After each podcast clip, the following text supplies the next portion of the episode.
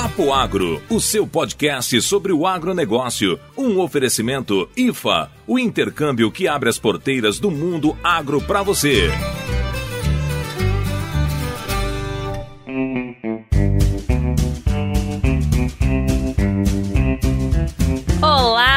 Turma do Papo Agro! Estamos de volta aqui. Quem fala é Késia Gonçalves, diretamente de Paragominas, no Pará. E hoje a gente vai bater um papo aqui, aquele papo completo que nós prometemos sobre aviação agrícola. E eu tenho hoje dois convidados. Aliás, convidados eu tenho só um, né? Porque um já é de casa. Hoje eu tenho aqui para bater esse papo com a gente, Matheus. E Williams Ávila que tá de volta, minha gente. Fala aí, Matheus. Boa noite, pessoal. Matheus Steinmetz aqui, piloto agrícola há 13 anos, atuando na região de Paragominas, no Pará. Fala, turminha do Papo Agro. Aqui é o Williams, novamente, o bom filho a casa torna, mais uma vez com vocês, mais uma vez fazendo parte desse papo gostoso, desse programa que é o Papo Agro, que traz muita informação, como vocês já sabem, ou talvez não saibam porque alguns são, podem ser ouvidos ouvintes novos e não tenham escutado os papos iniciais do programa. Mas eu sou engenheiro agrônomo e hoje eu sou responsável pela aplicação aérea, sou engenheiro agrônomo responsável e também sou técnico executor em aplicação aérea-agrícola. Então, pessoal, antes de iniciar esse papo, que vai ser super legal, já promete aí, né, gente? Como nós prometemos, trouxemos aqui um piloto, um agrônomo aí que trabalha na área de aviação agrícola. Mas antes eu tenho dois recadinhos, né? A gente não pode deixar de falar aqui da Agrocast, que é a rede que integra vários podcasts sobre o agro. Se você quer saber mais sobre outros podcasts que falam sobre o agro, vai lá conhecer a rede Agrocast. Nós também estamos lá. Você pode encontrar a rede Agrocast nas plataformas de distribuição de áudio com o nome Agrocast e também no site www.redeagrocast.com.br. E o segundo recadinho é: a gente também não pode deixar de falar do nosso patrocinador, né, minha gente? Nós somos patrocinados pela IFA. Se você, nosso querido ouvinte, tem um sonho de estagiar nas fazendas dos Estados Unidos, essa é a sua oportunidade. A IFA pode te ajudar a realizar esse sonho. Então é só procurar lá pela IFA, a gente vai deixar aqui o link, né? A IFA é uma agência que te ajuda a resolver toda essa burocracia de estagiar lá nos Estados Unidos. Então vamos deixar aqui no link, né, o endereço da IFA, o site da IFA para você conseguir é, realizar esse sonho de estagiar lá lá nas fazendas dos Estados Unidos com os produtores americanos. Beleza, minha gente? Vamos embora pro papo, né, Williams? Bora pro papo. Bora pro papo.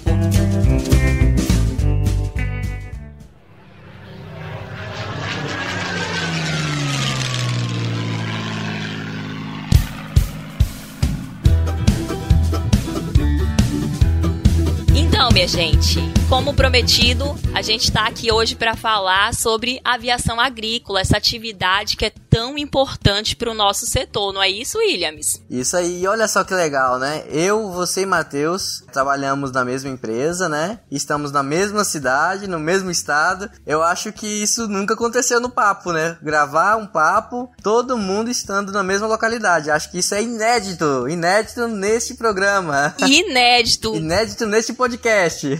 e por que isso está acontecendo, Williams? O que é que a gente tem em comum? Ah, eu acho que a gente tem um conhecimento e gostamos muito de estudar e de aplicação aérea. Acho que a gente já trabalhou bastante com isso, né? É, temos alguma experiência aí para poder conseguir compartilhar com os nossos ouvintes. Exatamente, gente. Quando eu pensei em falar sobre aviação agrícola, pela minha experiência com licenciamento na aviação agrícola, com regularização dessa atividade, pensei logo no Matheus e no Williams, cada um com sua experiência, um como piloto, outro como coordenador da atividade. Então a gente falou, gente, a gente tem que falar porque é um assunto muito legal que muita gente precisa conhecer como funciona a aviação agrícola aqui no Brasil. E é importante a gente trazer né, informações é, sobre essa atividade. Hoje, a aplicação aérea de defensivos ela é uma atividade muito importante para a agricultura de larga escala no Brasil. Aproximadamente 25% da área plantada no país é pulverizada por aviões. Isso corresponde a aproximadamente 70 milhões de hectares. Né? E um país com dimensões continentais como o Brasil, que as plantações elas podem se estender por quilômetros e nesse caso a modalidade de aplicação aérea, ela é uma das tecnologias indicadas, né, por ser um meio eficiente, um meio seguro para os trabalhadores da agricultura e para o meio ambiente se feito de forma correta, que é o que a gente vai falar aqui hoje nesse papo. E bora chamar o Matheus para esse papo? O Matheus, oi José Neto, você tá ouvindo aí, José? O Matheus ele tá no banco de trás agora, que é só eu e a Kézia estamos falando. Matheus pegou o mal do banco de trás. É, eu tô, eu tô um pouco tímido hoje, gente, porque é a primeira vez que eu participo, né? E eu espero poder contribuir de alguma forma para termos uma, uma boa conversa aqui hoje. Vamos deixar o Matheus à vontade, a visita fica à vontade, fica à vontade, a geladeira tá ali, se quiser pegar alguma coisa, se você fica à vontade, você tá em casa. Obrigado, doutor. Então, a Kézia falou da importância, né, da, da, da, da aplicação aérea, né, a área aplicada hoje no Brasil, né, a frota brasileira de aviões agrícolas tem crescido bastante, né, nessa safra nós estamos com mais de quase 2.200 aeronaves agrícolas pulverizando as lavouras do, do, nosso país. Temos a segunda maior frota agrícola, né? Isso mesmo. Então, Matheus, como é que funciona a aviação agrícola na tua, na tua percepção, no dia a dia, né? Como é que funciona isso? O que, que você tem a dizer sobre a aviação agrícola? Você que é um piloto que tem é, mais de 13 anos aí de experiência no campo. Bom, é, no meu entendimento, algum tempo atrás a gente tinha que provar que o avião tinha uma eficiência, tinha qualidade na aplicação, que tem como diminuir os riscos nas aplicações uh, utilizando várias formas de controle, né? Começando pela equipe, né? A equipe não consiste somente de, de um piloto, né? De um ajudante ou de um secretário, né? Tem toda uma operação organizada em torno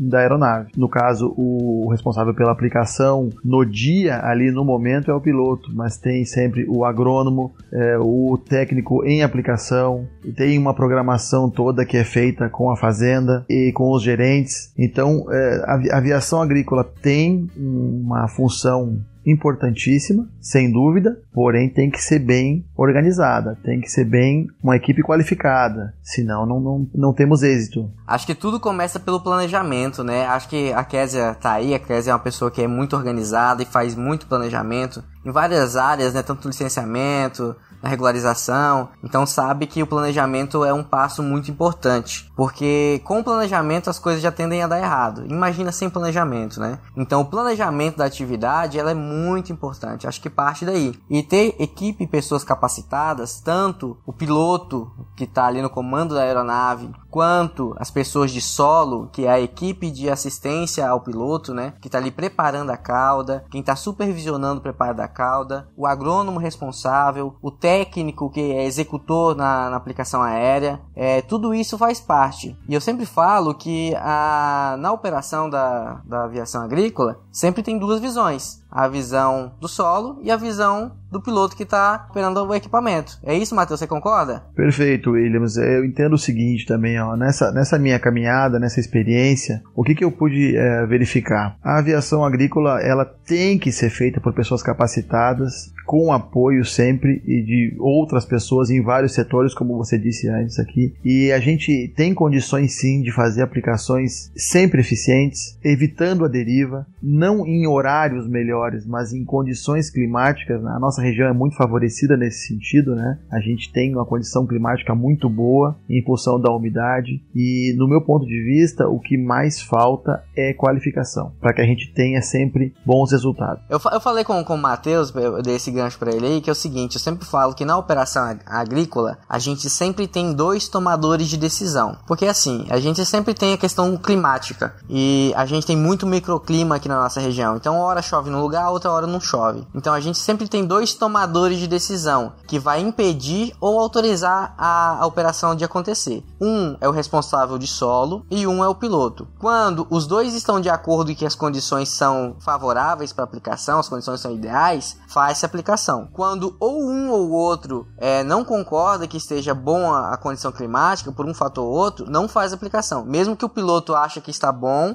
e que a pessoa de solo acha que não, que não está bom, a aplicação não é feita. O, o inverso acontece também. O piloto piloto às vezes acha que não está adequado, mas a pessoa de solo acha que sim. Mas havendo a dúvida com um dos dois tomadores de decisão, a gente interrompe na mesma hora a aplicação. Então essa é, é esse é um padrão que a gente segue hoje na empresa onde a gente trabalha. Muito bem. O que, que eu entendo assim, Kézia?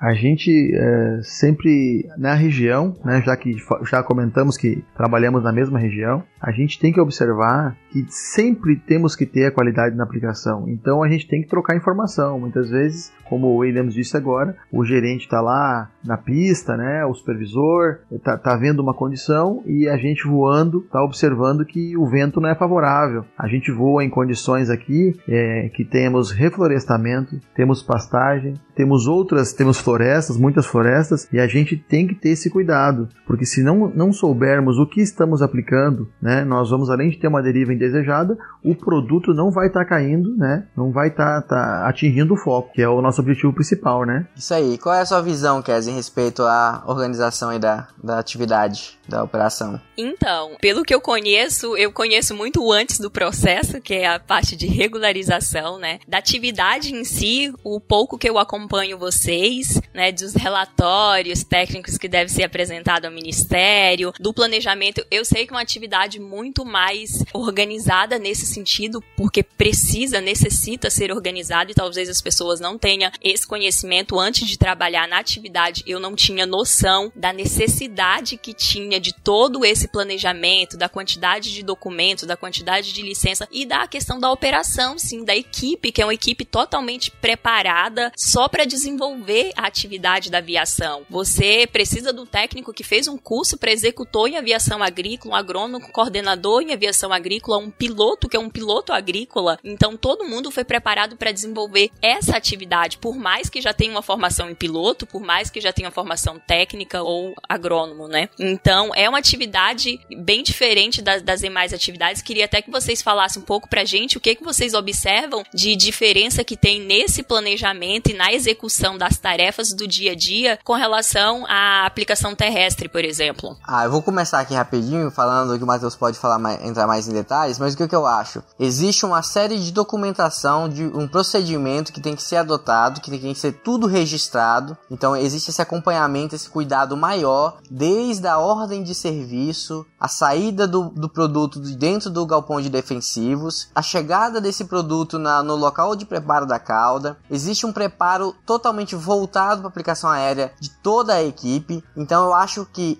o treinamento contínuo e as pessoas sendo trein é, as pessoas bem treinadas para isso, né, bem, bem desenvolvidas e acostumadas com aquela, com aquela atividade, faz com que a gente tenha sucesso na nossa aplicação. É, eu, doutor, é, o que, que eu penso? O comprometimento das pessoas envolvidas na operação tem que ser de 100%, né, para não dizer mais do que isso. As pessoas têm que ter conhecimento do que estão fazendo, como eu já disse anteriormente. Essa organização que hoje, que há, há praticamente três anos eu, eu tenho a, a, a, honra, né, o privilégio de desfrutar, não existe em alguns outros lugares. Então pude aprender muita coisa até chegar aqui. Então, assim, olha só, nós temos que verificar, fazer testes antes, isso é feito, né, da cauda, para não ter um problema no dia da aplicação, na hora da aplicação. Nós temos que saber que vento que nós temos. As pessoas é, têm que saber o produto que nós estamos aplicando para que não ocorram erros, né? É, a determinação do, do, engenheiro agrônomo no dia anterior, porque é uma programação, é feita né, baseada na necessidade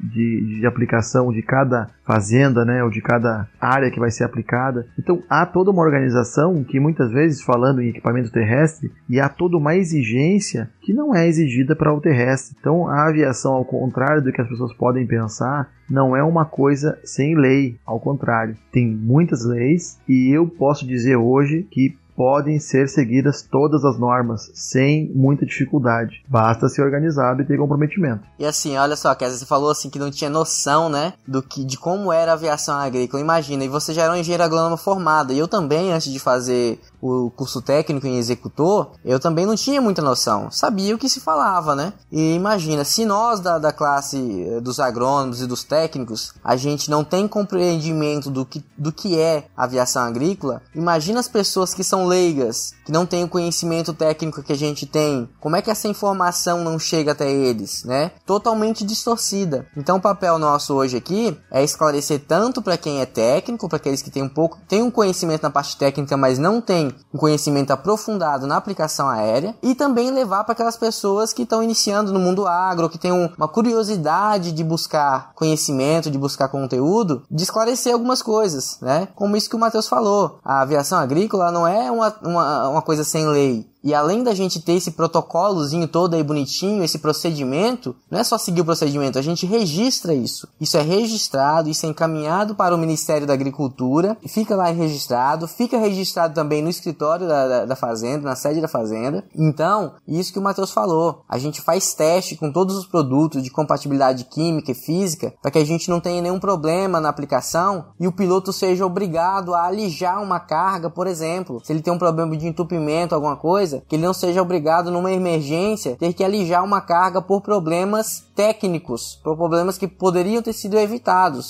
Opa, opa, opa! Vocês pensaram que eu não ia aparecer aqui hoje, né? Eu também. Mas aí apareceu essa palavrinha, alijamento, alijar. E aí eu vim aqui para explicar para vocês, porque esse podcast, além de ser técnico, é também entretenimento para pessoas que não sabem tanto sobre o agro. O alijamento, ele é uma operação e na verdade verdade é um termo da aeronáutica que é utilizado para explicar quando você precisa descartar a carga por motivos de segurança. Então, quando você diz alijamento, nada mais é do que você descartar aquela carga num local seguro ou no local adequado para evitar qualquer problema com a aeronave, e especialmente com os pilotos também.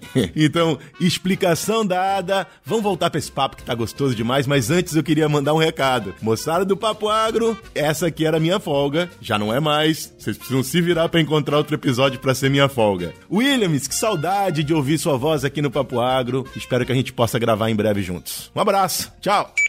Então imagina, se o piloto é obrigado a alijar uma carga por problemas técnicos, ele vai contaminar aonde cair aquela, aquela carga porque ela vai cair de forma concentrada. Então, é isso. o piloto, o manual de, de, de, do aplicador agrícola diz isso que numa emergência ele tendo em risco de quebra do avião ou em risco a vida dele, o primeiro procedimento é procurar um local para alijar. É isso, Matheus? É procurar um local se possível, né? Lembrando que a gente voa a uma altura muito baixa, né? Então, até quando vai de uma lavoura até a outra, é muito baixo a, nosso, a nossa altura. Então, a gente tem que ter já pontos, né, de, de apoio, pensando sempre nisso. Né? A gente chama de balão, né, para quem é mais da área, nas curvas do aplicador, dá uma palavra mais técnica. A gente tem que estar, tá, quando a gente está aplicando, a gente não está simplesmente aplicando, né? A gente tem que estar tá observando o vento, observando se tem algum bico vazando, que aí entra a questão da qualidade do serviço, do comprometimento. E a gente tem que estar tá sempre é, pensando. Hoje eu vou um turbo hélice, né? Uma melhor máquina do mundo para fazer aplicação aérea, mas é,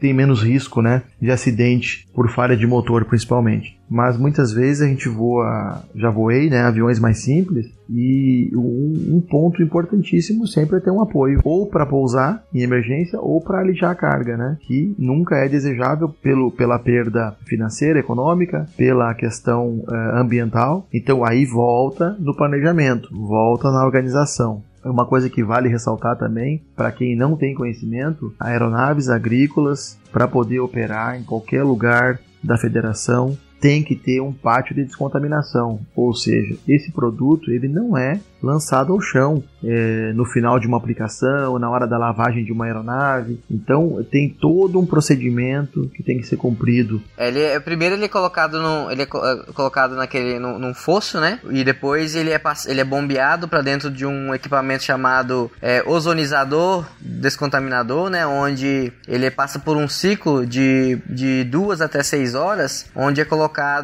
é, colocado ozônio nessa nessa cauda, né? E o ozônio ele vai fazer o papel de quebrar essas moléculas, tornando elas me, é, menos agressivas ao ambiente. Na verdade, ele vai desmanchar mais de 99% dessas moléculas, né? Vai quebrar essas, essas moléculas aí, ela não vai ser mais aquele produto nocivo. Ela vai estar tá menos nociva e ela vai para um para um ambiente que é um pátio de. Tanque de evaporação. É, tanque de evaporação, né, Kézia? Kézia Isso. sabe esses termos todinhos aí.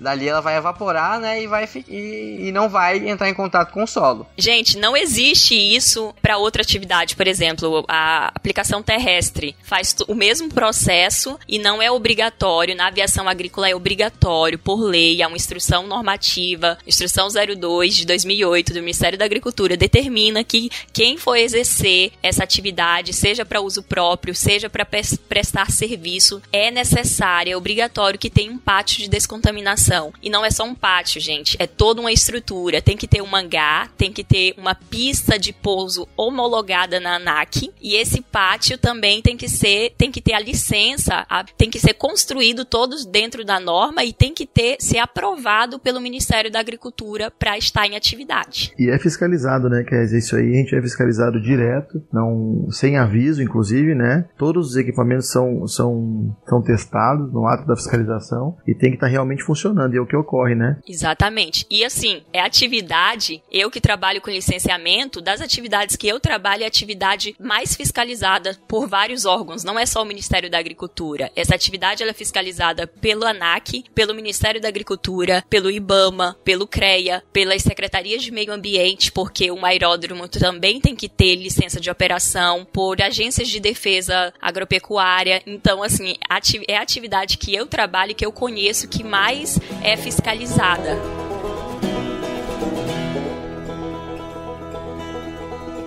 E aí, pessoal, vamos pensar o seguinte: como é que evoluiu a aplicação à aviação agrícola, né, Matheus? Eu acho que um salto na aviação agrícola foi o uso do DGPS, né, do GPS nas aplicações. Eu acho que isso aí, antes, como é que fazia antes, eh, Matheus? Antes de existir o GPS no avião, como é que fazia para poder o piloto não se perder e fazer a aplicação na, na área total sem deixar falha? Qual era o procedimento? Eu, eu não participei nesse período, né? Mas ah, se, se usavam pessoas eh, com bandeiras, né? E com alguma forma, muitas vezes eram passos para medir a largura da faixa, né? A largura que se programava que essa faixa ia ser aberta. E aí essas pessoas ficavam ao longo da lavoura e se deslocavam, né? Algumas vezes depois alguns melhoraram, usavam cordas com a mesma medida porque os passos são diferentes. E graças a Deus depois entrou o GPS que dá uma qualidade absurda na aplicação, né? Um- não, não tem praticamente erro, até porque na aviação a gente trabalha com, com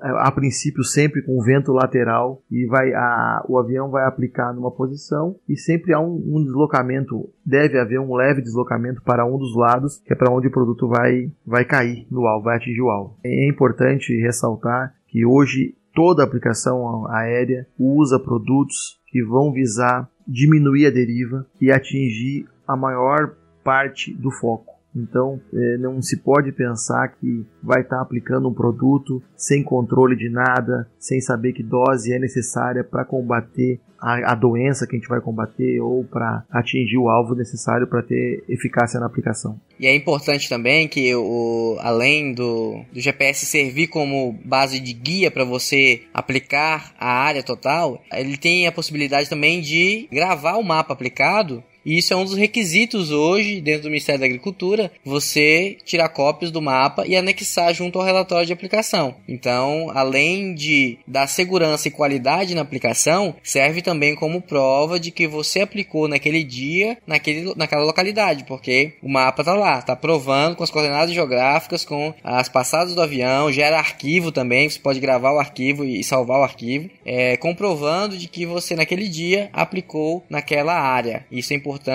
principalmente nesse cenário às vezes de insegurança, onde tem pessoas que não são capacitadas, empresas que não são capacitadas, que muitas das vezes estão é, queimando a ferramenta que é o avião, né? não estão sendo responsáveis e usando o avião de uma forma não responsável. E uma frase que o Matheus me disse esses dias, Matheus, eu queria que você repetisse aí com suas palavras, que alguém te perguntou, é, você, fa você fala, né, que você não é um, é, não é um piloto, né? O que que você diz? Eu sou um aplicador. Eu não, não, não trabalho para brincar, né? A gente não faz brincadeiras, não voa abaixo da altura ou acima da altura para fazer qualquer tipo de brincadeira, né? Eu sou um aplicador, então a minha preocupação é realizar aquele serviço da melhor forma possível. E, e, e aproveitando o gancho, Williams, assim, ó, o que, que a gente tem que pensar? O GPS grava a coordenada geográfica, ele mostra exatamente é, o perímetro que a gente está aplicando, ele consegue dizer o horário que tu começou a aplicar e o horário que terminou de aplicar, o volume de cauda que foi utilizado, tá? E ele consegue então passar todas as informações, não tem nem como omitir. Né? Nos nossos relatórios todos são enviados com mapa e tem todas as informações ali. Então é isso, isso é mais uma coisa que a aviação agrícola presta, né? Tem mais outras coisas que eu gostaria de comentar, não queria perder aqui agora a oportunidade de falar que a aviação agrícola também não serve somente para pulverizar defensivos agrícolas nas lavouras, né? É, a aviação agrícola serve para combater incêndios florestais. As pessoas devem estar acompanhando aí o que ocorreu alguns dias atrás, né? Um certo caos aí no Brasil.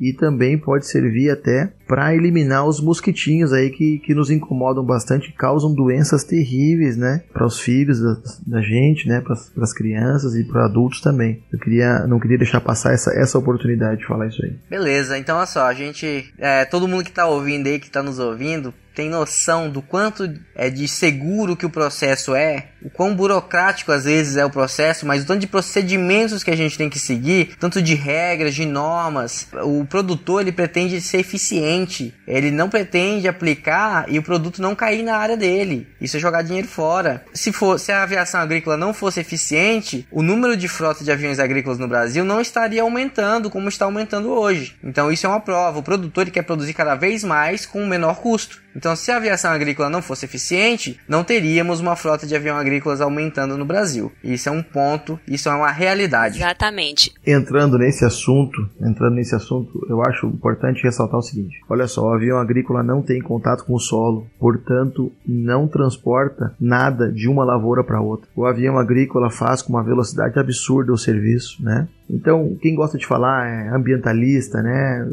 O avião faz isso, faz aquilo. Mas quantos equipamentos terrestres teríamos que ter para pulverizar a área que eu apliquei esse ano? Vou dar um exemplo, né? Então seriam seguramente na nossa região aqui em torno de 8 a 10 equipamentos terrestres, tá? Então que, que, combustível que gastaríamos com isso? Que quantidade de água que gastaríamos a mais com isso? Combustão, combustão nos causa, né, emissão de gases. Então que problemas teríamos com isso? Olha só, então a falta de informação, ela traz muitas informações distorcidas, traz muitas conclusões, conclusões distorcidas. A gente tem que entender que o avião, o avião agrícola, sendo bem usado, e isso, como o senhor falou há pouco tempo, é uma, uma crescente, uma crescente inclusive com aviões de maior porte, são aviões que têm uma maior capacidade e por si só fazem aplicações de melhor qualidade. Beleza, e aí, Kezinha, tem alguma coisa para acrescentar no tema que, no que a gente estava falando? Eu ia perguntar das vantagens, mas o Matheus acabou de falar todas aí de forma bem clara, né? Eu acho que ele citou aí quais são as vantagens e chegou num ponto que eu falei lá no início que a gente iria falar aqui nesse papo, porque a aviação agrícola ela pode ser feita de forma segura tanto para o homem como, quanto para o meio ambiente. Então, de forma clara, o exemplo aí comparando com, com equipamento terrestre foi excelente, Matheus. Minha pergunta já está respondida. E tem mais vantagens, viu, Kézia? Tem mais vantagens, tá? Por exemplo, o tempo que a gente demora para sanar um problema numa lavoura com um avião agrícola do porte que eu, que eu vou hoje, por exemplo, talvez um, um pulverizador terrestre vai demorar um dia inteiro, não vai fazer com a mesma qualidade, porque muitas vezes o produto precisa de um pouco de, de luz solar ainda, ou vai chover, diminui o residual. Então, olha só, a gente consegue ter com o avião uma, uma produtividade maior com uma qualidade maior. Isso que é importante ressaltar, né? Que muitas vezes ah, o, o terrestre faz ali também. Faz também, mas com que qualidade? Que tempo vai demorar para esse produto entrar na lavoura e já ter a, a ação dele efetiva do avião para o terrestre? É, olha só, é, de, é uma forma bem grosseira de comparar, mas que não é de to totalmente mentira, é dizer que uma hora de avião equivale a um dia de terrestre. Basicamente isso, né? Essa comparação é meio grosseira, mas é ela tem um fundo de verdade, né? E é isso que o Matheus falou. A qualidade da aplicação em si, a deposição de gotas, ela vai ficar boa tanto com o terrestre quanto com o avião com o avião. Isso é sem sombra de dúvidas. Isso é tecnologia de aplicação. Se você trabalhar com terrestre bem calibrado, com as pontas certas, na condição certa, você vai ter boa cobertura de gotas. Com avião a mesma coisa. A eficiência maior com avião, ela se dá no sentido de que você na nossa região chove muito e pela manhã você não consegue entrar na lavoura porque o solo está muito molhado, molhado e você acaba fazendo valas com o terrestre. E o avião, ele já consegue entrar mais cedo. E à tarde na nossa região há uma tendência maior de ter risco de chuva. E é o momento que o terrestre começa a conseguir entrar na lavoura. O avião fazendo pela manhã e chovendo só no, à tarde, a gente consegue ter uma total eficiência do produto que a gente está usando com o residual que é, é previsto. Agora o terrestre só consegue entrar mais tarde. E aí corre o risco de ter chuva logo após a aplicação e o produto não ter a mesma eficiência. Outra coisa importante, a gente vai conversando, esse assunto é muito vasto, né? Mas veja bem, mais uma vantagem. Pode ter alguém nos, nos ouvindo, né? E que tenha interesse em comprar um avião, que tenha a sua fazenda, que queira pulverizar e que queira, queira entender essa questão. Então a gente não está aqui para incentivar isso, mas a gente tem que explicar as vantagens, né? Qual é o maior, um dos maiores objetivos de, de quem planta hoje? É produzir mais. Então, se quer produzir mais, quando tu coloca um, um, terrestre aplicando na tua lavoura, tu vai automaticamente ter uma quebra que varia de 2 até 5 sacos. Então, automaticamente não colocando o terrestre, além de todas as, as qualidades da aplicação aérea, no, na, no quesito de qualidade de aplicação, de velocidade, né, de conseguir entrar, de conseguir cobrir uma área maior no, durante o dia, né, e consequentemente durante todo o período de safra, que é o período chuvoso, você ainda vai deixar de amassar de 2 a 5 sacos que você não vai colher, que você inclusive plantou, adubou, né, e tal, e não, não consegue colher. Então é bem importante, por isso que cada vez mais empresas ou fazendas, né, é, ou pessoas físicas que plantam, enfim, estão optando por essa tecnologia e ela é como já dissemos, bastante é, vigiada, podemos dizer assim, e, e tem qualidade, tem eficiência, não tem problema, não tem erro. Acho que vocês falaram tudo. Eu tô aqui tendo uma aula, né? Que eu, vocês dominam a parte de campo e eu tô aqui aprendendo muito e gostando de ouvir. Acho que o papo tá bem legal. Mas a gente sabe que essa atividade ela pode ter alguns impactos, né? Se não, como a gente falou aqui, se não tiver alguns cuidados. E eu queria que vocês relatassem pra gente é, quais são os possíveis impactos, quais são os possíveis problemas que pode ocorrer se ela não for feita da maneira correta. Bom, eu vou citar alguns aqui e aí eu quero que o Matheus é, explane um pouquinho sobre esses que eu vou citar. Que ele é, ele é o aplicador, ele vê tudo de cima. E aí eu posso complementar. Mas olha só, os principais impactos que eu vejo em relação à aplicação aeroagrícola, uma delas é a possível deriva. Tô falando possível deriva do, do, do equipamento aéreo, mas essa possível deriva eu poderia estar falando do equipamento terrestre como problema. Eu tô falando aqui possível deriva. E aqui eu poderia estar falando do avião e tá falando do equipamento terrestre. Não importa. A deriva ela é possível tanto no avião quanto no terrestre. Se você fizer aplicação em condições adversas, com vento não favorável, com atmosfera é, invertida, você pode favore favorecer a deriva ou a inversão térmica.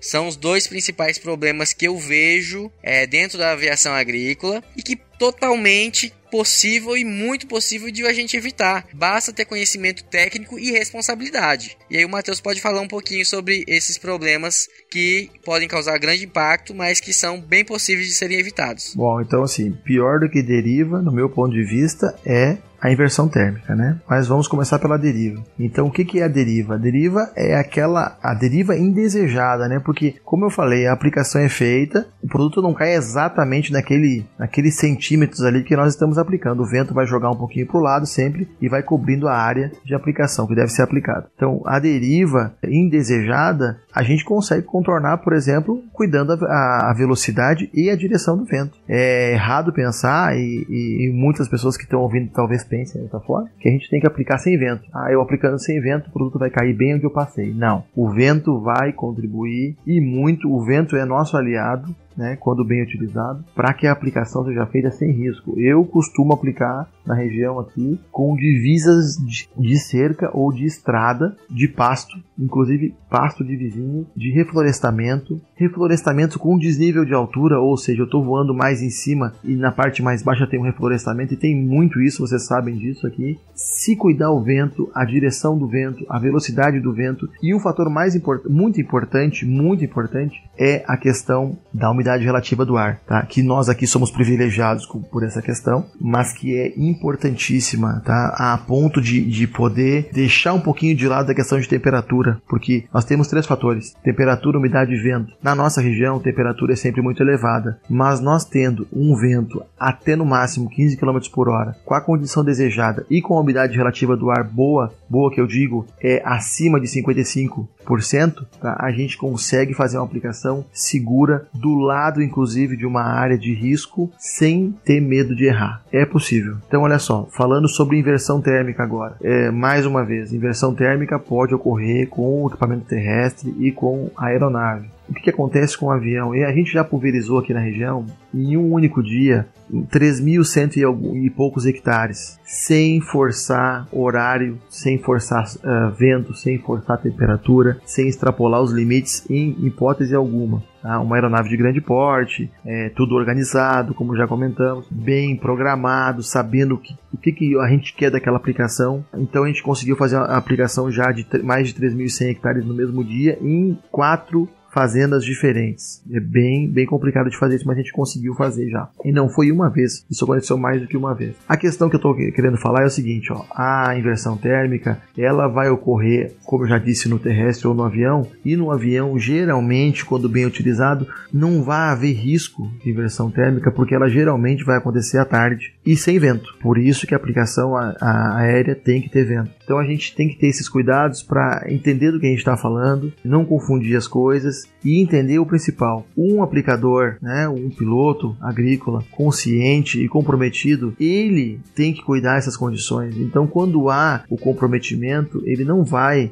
arriscar aplicar sem a, a condição ideal, que é no mínimo 55% de umidade relativa e um vento de no máximo aí 15 km por hora na direção desejada. Muito bem, muito bem. Eu acho que o Matheus explicou muito bem, muito bem, né? Esses dois principais pontos aí, que são até é, mitos, né? Mitos da, da. É, podem ser problemas, mas assim, pode ser problema, não tá ligado ao avião. É um problema que está relacionado à tecnologia de aplicação. Pode ser um problema pro, a, pro avião, pode ser um problema pro terrestre. Mas as pessoas ligam a deriva e a, e a inversão ao avião. Se você tiver um pulverizador trabalhando e um avião trabalhando próximo e tem um problema de deriva ou de inversão numa área de um vizinho, todo mundo vai apontar o dedo pro avião, vai culpar o avião. Mas eu já cansei de ver, já, é, muitas vezes aqui a gente decolou cedo com um avião, um avião para é, olhar as lavouras, não um avião agrícola, né, um avião de dois passageiros para ver as lavouras de cima. A gente decolou às vezes 6 horas da manhã e eu, vi, eu cansei de ver pulverizadores aplicando e o clima não estava favorável, a atmosfera estava invertida, a gota não estava caindo. O pulverizador estava aplicando e tinha um rastro de 2 a 3 quilômetros de nuvem de produto acompanhando que não tinha sido depositada, não tinha caído. Essa nuvem de produto, quando vier uma corrente de ar, esse produto vai ser carregado para outro local, não vai cair ali onde deveria cair. E isso é um fato, um evento que acontece independente da forma de aplicação, seja aérea ou seja terrestre. Então é isso que a gente, que as pessoas têm que parar de relacionar, relacionar os problemas de tecnologia de aplicação com a ferramenta em si. A ferramenta ela pode estar bem calibrada, com as pontas certas, que ela não vai sofrer esse tipo de problema. Voltando lá, Williams, a questão do, do, do aplicador, né? Que é o aplicador? O aplicador do terrestre tem que ter o mesmo objetivo do aplicador do avião, né? Ninguém vai querer aplicar um produto para que ele não caia, né, para que ele não, não se deposite na sua lavoura. Então, quando se fala em deriva, né, muito, muitas vezes sem conhecimento, né, a inversão já é um outro problema, mas a deriva, o produtor quer aplicar e quer que o produto tenha ação na sua lavoura. Então, assim, não tem por que pensar que alguém vai gastar muito dinheiro, porque são produtos muito caros, e querer que o produto caia em outro lugar. Isso aí não, não se pensa numa coisa dessa. Exatamente. O Matheus comentou algo agora que me fez lembrar umas publicações, umas matérias na internet que eu li sobre esses mitos, né, Williams? Existem muitos mitos a respeito da aviação agrícola por falta de conhecimento das pessoas. Eu vou ler aqui um trechinho de uma matéria que aqui diz e queria que vocês comentassem que está justamente relacionado com isso que o Matheus acabou de falar. A matéria dizia o seguinte: em torno de 70 a 99% dos produtos aplicados por aviões são perdidos e vão para escolas, hospitais, cidades, praças e outros locais. O que, que vocês me dizem a respeito dessa informação? Esse é o, esse é o tipo né, de matéria sensacionalista, né? Sem base nenhuma científica, sem estudo nenhum, né? Porque imagina, se 70 a 90% do, do produto não caísse no local de destino, no alvo, a aviação agrícola já tinha falido, né? Já tinha quebrado por si próprio, né? Exatamente. O agricultor, o produtor não ia optar por essa ferramenta para pulverizar seus produtos fitossanitários na sua lavoura. Ele iria utilizar o terrestre se isso acontecesse, porque os produtos utilizados em lavouras, em, principalmente em lavouras de grãos, é, são muito caros, né? Tudo é muito caro. O processo produtivo é muito caro e o produtor quer cada vez mais produzir mais com menos. Então isso é totalmente contrário, né? Total, total, total. Preciso interromper aqui, fiquei nervoso agora. total falta de conhecimento, né? Total falta de conhecimento, começando pela área mais da Késia, né? Não se aplica pro defensivos agrícolas a uma distância de 500 metros de escolas, a uma distância de povoados, a uma distância de, de açudes ou nascentes, né? Voltamos na questão da capacitação, voltamos na questão das regras que temos que cumprir e que nós aqui sabemos que cumprimos todas. E, e a questão, olha só, falar que, que, que, que, se faz isso, né? E muito, muita falta de conhecimento. Quem fala também não sabe de uma coisa bem importante que nós não falamos, que muitas coisas aqui para nós é muito óbvio, né? A gente faz todo dia isso. Fica muito óbvio pra gente, mas não é, tem que falar. A pessoa, alguém da fazenda, né? Que agora tá me fugindo da palavra, mas é o, a pessoa que vai lá verificar as lavouras, né? Não só o agrônomo, mas tem o supervisor, tem também o técnico agrícola. Ele vai lá e verifica, por exemplo, que nós temos lá uma falta de algum adubo, vou falar dessa forma, mais, mais grosseiramente aqui. A planta tá, tá pedindo algum nutri nutriente. E para quem não sabe, o avião aplica adubos, adubos foliares, por exemplo, que é o que mais se faz hoje, se faz muito. Então, muitas vezes, quando alguém acha erroneamente que o avião está aplicando veneno, o avião não está aplicando veneno, o avião está aplicando um adubo foliar. Até porque a gente não aplica veneno, né?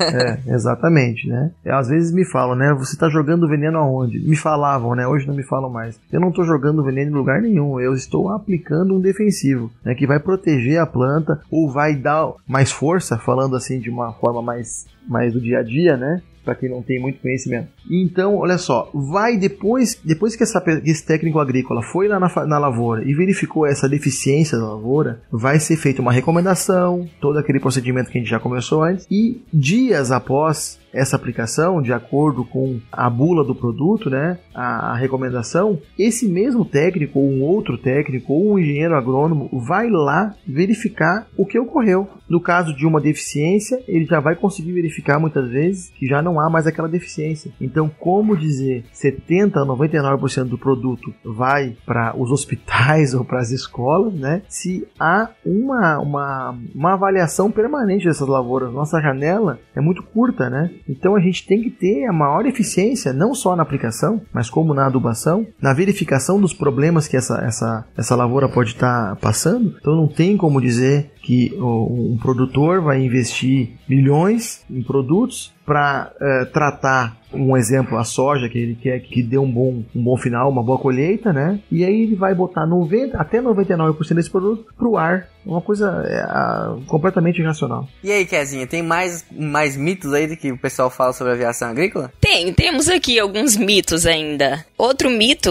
que se fala muito sobre a aviação agrícola é que a aviação agrícola é responsável por grande parte da contaminação de alimentos. O que, é que vocês me dizem? Aí vamos pensar, né? Que tipo de alimento tem mais contaminação? contaminação por defensivos agrícolas ou agrotóxicos, né? Boa. Se a gente for pensar e a gente for analisar, a gente vê que são as hortaliças, são as frutíferas, né? Uhum, morango, tomate. Justamente são as, as espécies alimentares onde não se usa aviação agrícola. Exatamente. O tomate é um, é um, grande vilão e é comprovado né, que realmente a maior parte da contaminação por defensivos estão nessas espécies alimentares. Pimentão, cenoura, pepino, é, uva, tomate e outros, né? Geralmente agri é, são espécies olerícolas né, ou, ou, frutíferas, onde a gente não utiliza aviação agrícola né, para pulverização de, de defensivos. E, e, isso acho que tem até um estudo que fala sobre isso, né? Isso não, a gente não está falando. Se não me engano, a Anvisa fez um estudo sobre a contaminação de, em alimentos de defensivos, né? E os alimentos que consta, foi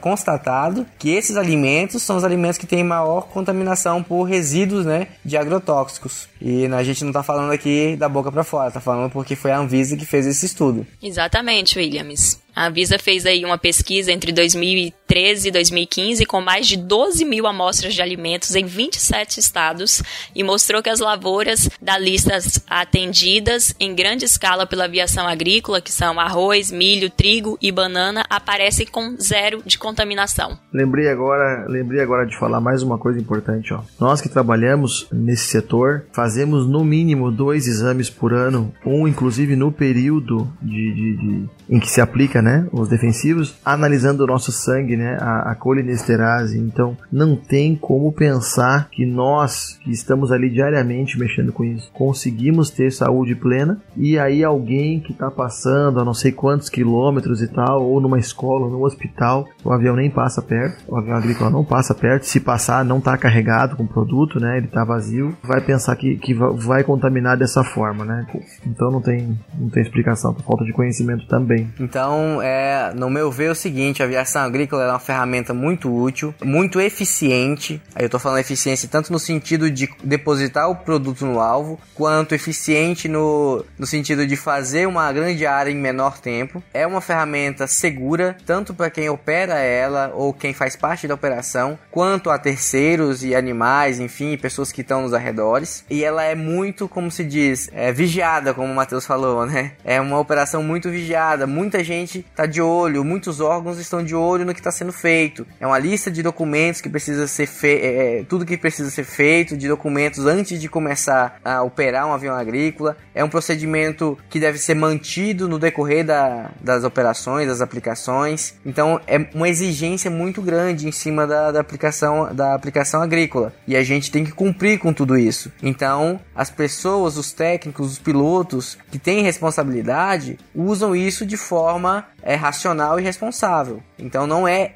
usada indiscriminadamente. Ela é muito fiscalizada, né? é uma ferramenta muito fiscalizada. E é uma ferramenta que sem ela hoje eu não vejo, principalmente a agricultura de larga escala, é, crescendo sem usar essa ferramenta. É, o, uso, o, uso, o, uso, o uso de avião aumentou muito, como a gente já conversou, e vai aumentar muito ainda, porque no Brasil ainda temos muitas áreas né, de, de, de expansão da agricultura. O avião agrícola também é utilizado para pastagens, né? A gente na região aqui também já, já fez muitas aplicações utilizando herbicida seletivo, né? Então deixa o pasto completamente limpo ali, é, sem prejuízo nenhum. Eu acho que, que a gente tem que procurar esclarecer essas dúvidas para as pessoas, para que a gente não, não saia por aí falando ou ouvindo, né? Coisas que são descabidas.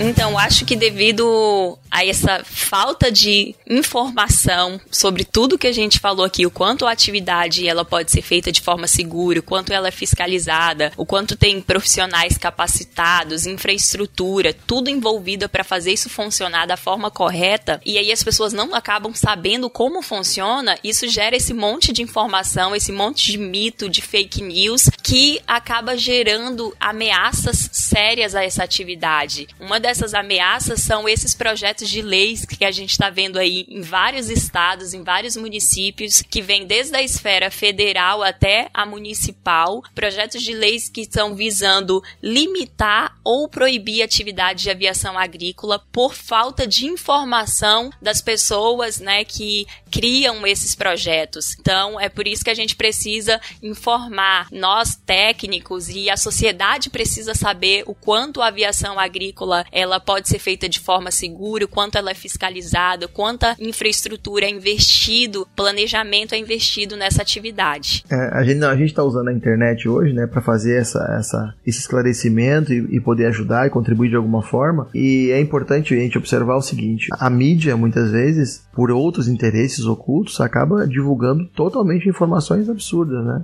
É, eu já vi muita reportagem, eu já vi muita coisa que falava de, um, de uma contaminação, por exemplo, de um produto X e mostrava um avião aplicando. É importante, esse, esse gancho foi muito bom. E mostrava um avião aplicando aquele produto, né? Assim, como se estivesse aplicando aquele produto. Mas aquele produto não é utilizado em aplicação aérea. Então, assim, como é que lá numa situação que houve uma contaminação por algum mau uso da ferramenta, como o doutor já falou antes, um avião estaria aplicando aquele produto. Não está aplicando. No rótulo do produto vem escrito: proibido para aviação agrícola, proibido para tal cultura. Então não tem nem recomendação técnica. Então, como é a, a mídia faz essas coisas, e aí é onde eu até comentei com a Kézia esses dias, né, Kézia? É o seguinte: a gente fica sofrendo porque a gente tem que ficar desmentindo uma coisa que não tem lógica. E a mídia forma opiniões rapidamente. A gente acompanha isso hoje no nosso país muito, muito muito forte, né? Ela forma opiniões e geralmente quem é que se deixa levar? Quem tem talvez menos conhecimento naquela área ou quem por algum outro motivo acaba influenciado com alguma mentira, alguma coisa que não é verdade. E aí leva a crer que o avião que faz o problema, que a aeronave que traz o problema,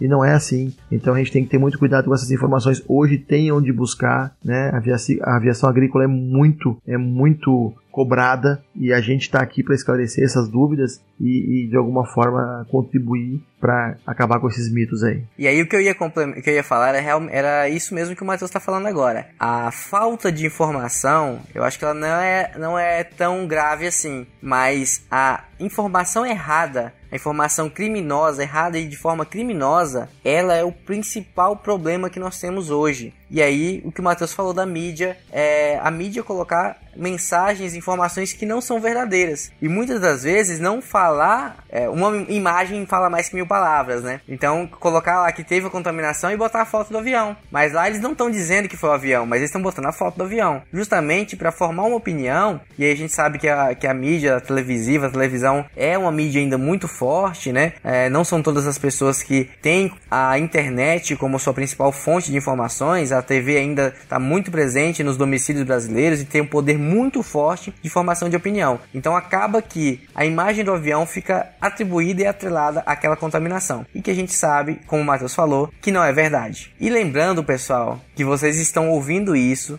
de um engenheiro agrônomo que trabalha diariamente e que, de um piloto agrícola que há mais de 13 anos trabalha diretamente com aplicação aeroagrícola, com aplicação agrícola. Então vocês não estão ouvindo de alguém que está estudando, que está falando isso porque leu no livro. Vocês estão ouvindo isso de pessoas que trabalham. Eu trabalho há pelo menos 4 anos, fazer 5 anos agora, que eu trabalho com aplicação aérea. E o Matheus já tem mais de 13 anos de experiência em aplicação aérea. Então levem isso em consideração. Vocês estão ouvindo isso, essas informações de pessoas e da Kézia que trabalha também, que está junto com a, com a gente, né, Kézia? É, desde que a gente começou a aplicação a, a, a aérea, né? Também de uma pessoa que tem entendimento de toda a parte técnica da parte é, de licenciamento, da parte de legislação, do que é possível, o que não é possível, do que é permitido, o que não é permitido. E a, e a gente, eu volto a reforçar o que o Matheus falou. Tudo que está na legislação hoje é possível de ser realizado, é possível de ser feito com segurança e sem um custo adicional para isso. Se como é, a aplicação aérea, na verdade, para quem tem serviço próprio, quem não é, quem não não é, não aluga serviço de avião ou serviço de terceiros, ela é uma aplicação aplicação que no final das contas ela se torna mais barata que a aplicação terrestre. Botando na ponta da caneta, a aviação agrícola é mais barata que a aplicação terrestre no final das contas. Se fizermos o cálculo na ponta do lápis, eu sei que o senhor é craque em fazer tabela e, e, e planilha, a aplicação aérea para quem tem o seu avião, né, ou ela é rentável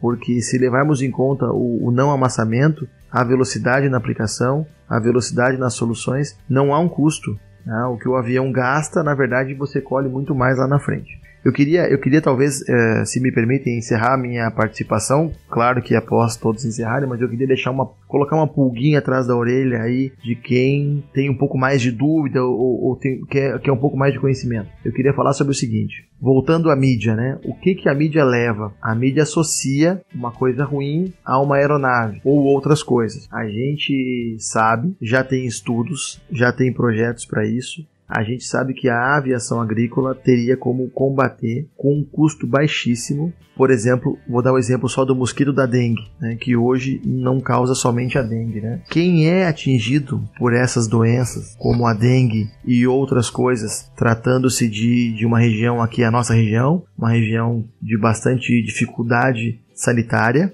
né? Bastante deficiência. E em todo o Brasil, porque em qualquer lugar do Brasil vamos ter lugares com muita falta de, de sanidade. Precisamos entender que o avião agrícola, se pulverizasse um produto, mataria todos os mosquitos da dengue aí que causam essas doenças terríveis, como eu disse lá no começo. Então, como fazer entrar na cabeça de uma pessoa que não tem conhecimento, não sabe das regras, não sabe a dosagem que eventualmente seria usada para combater o mosquito da dengue, né? Não sabe que o avião não vai ficar passando o dia inteiro baixinho, né? Seria uma pulverização muito mais alta do que se pensa e seriam poucas passadas, né, em cidades, claro que conforme o tamanho da cidade. Como colocar na cabeça de uma pessoa que não teríamos crianças com microcefalia hoje ou teríamos muito menos se elas não têm o conhecimento? Se a televisão leva a informação distorcida, se as indústrias farmacêuticas talvez não façam propaganda ao contrário. Por quê? Porque eles precisam de pessoas doentes, infelizmente. E aí então nós solucionaríamos esse problema. Isso já tem a ideia, mas como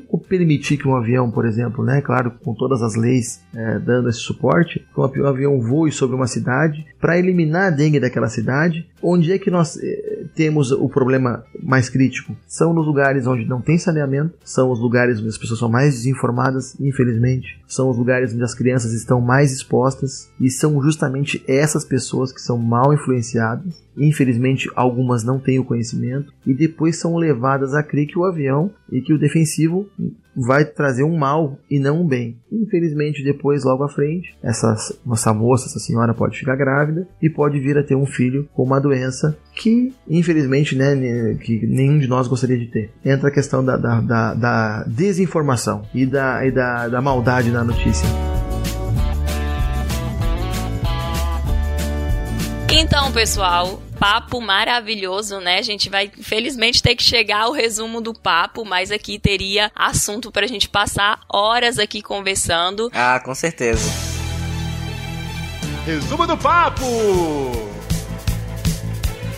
Não é, Williams? É, tem muita informação que as pessoas precisam saber e meu resumo do papo é justamente isso, é falar sobre informação, é falar como, assim como a gente falou aqui no papo, que nós, eu, Williams, que antes, mesmo sendo profissionais do agro, tá, trabalhando com agricultura, antes de trabalhar com atividade, a gente não tinha é, todo o conhecimento de todo esse aparato de tecnologia, de estrutura, de planejamento, de regularização que essa atividade precisa e o quanto ela pode ser segura, pode ser rentável, pode ser produtiva, né? E quanto que ela pode ser benéfica para o nosso setor e para a sociedade. Até porque se a gente deixar de ter, o Williams aí falou muito bem dos prejuízos, né? Imagina a gente ter é, essa atividade proibida no nosso país, o quanto que isso vai ser prejudicial. Não é só para o produtor que vai ter prejuízo, não, mas isso vai chegar lá no consumidor, né? No, no final, quem, quem compra esse produto. Então toda a sociedade pode ser prejudicada por pode ser prejudicada pela falta de informação. Então é importante que nós técnicos sejamos bem informados e para a gente poder repassar essa informação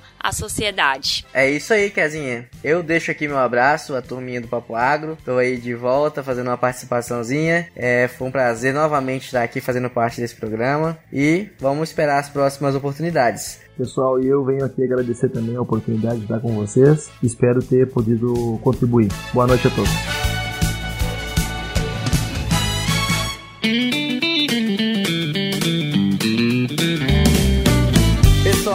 Eu tô bem desacostumado, mas vamos lá. Redes sociais do Papo Agro. Você pode encontrar a gente no Facebook no Twitter, como Papo Agro. No Instagram, Papo Agro Podcast. Nós também temos um site que é www.papoagro.com.br e nós estamos em todos os agregadores de podcast, o iTunes, podcast do Google, Spotify, procura a gente lá. Só buscar por Papo Agro. E se não me engano, né? Lá no, uh, no Spotify mudou, nós tivemos um probleminha com a nossa conta. E a conta oficial onde você pode encontrar todos os nossos papos é a conta que tem a logo com o fundo preto, viu? Vocês podem encontrar lá Papo Agro, escolham a logo que tem a, a, logo que tem o fundo preto, que lá vocês vão conseguir encontrar todos os nossos papos. Valeu, até a próxima. Tchau, tchau, turma. Agrobeijos para vocês e até a próxima.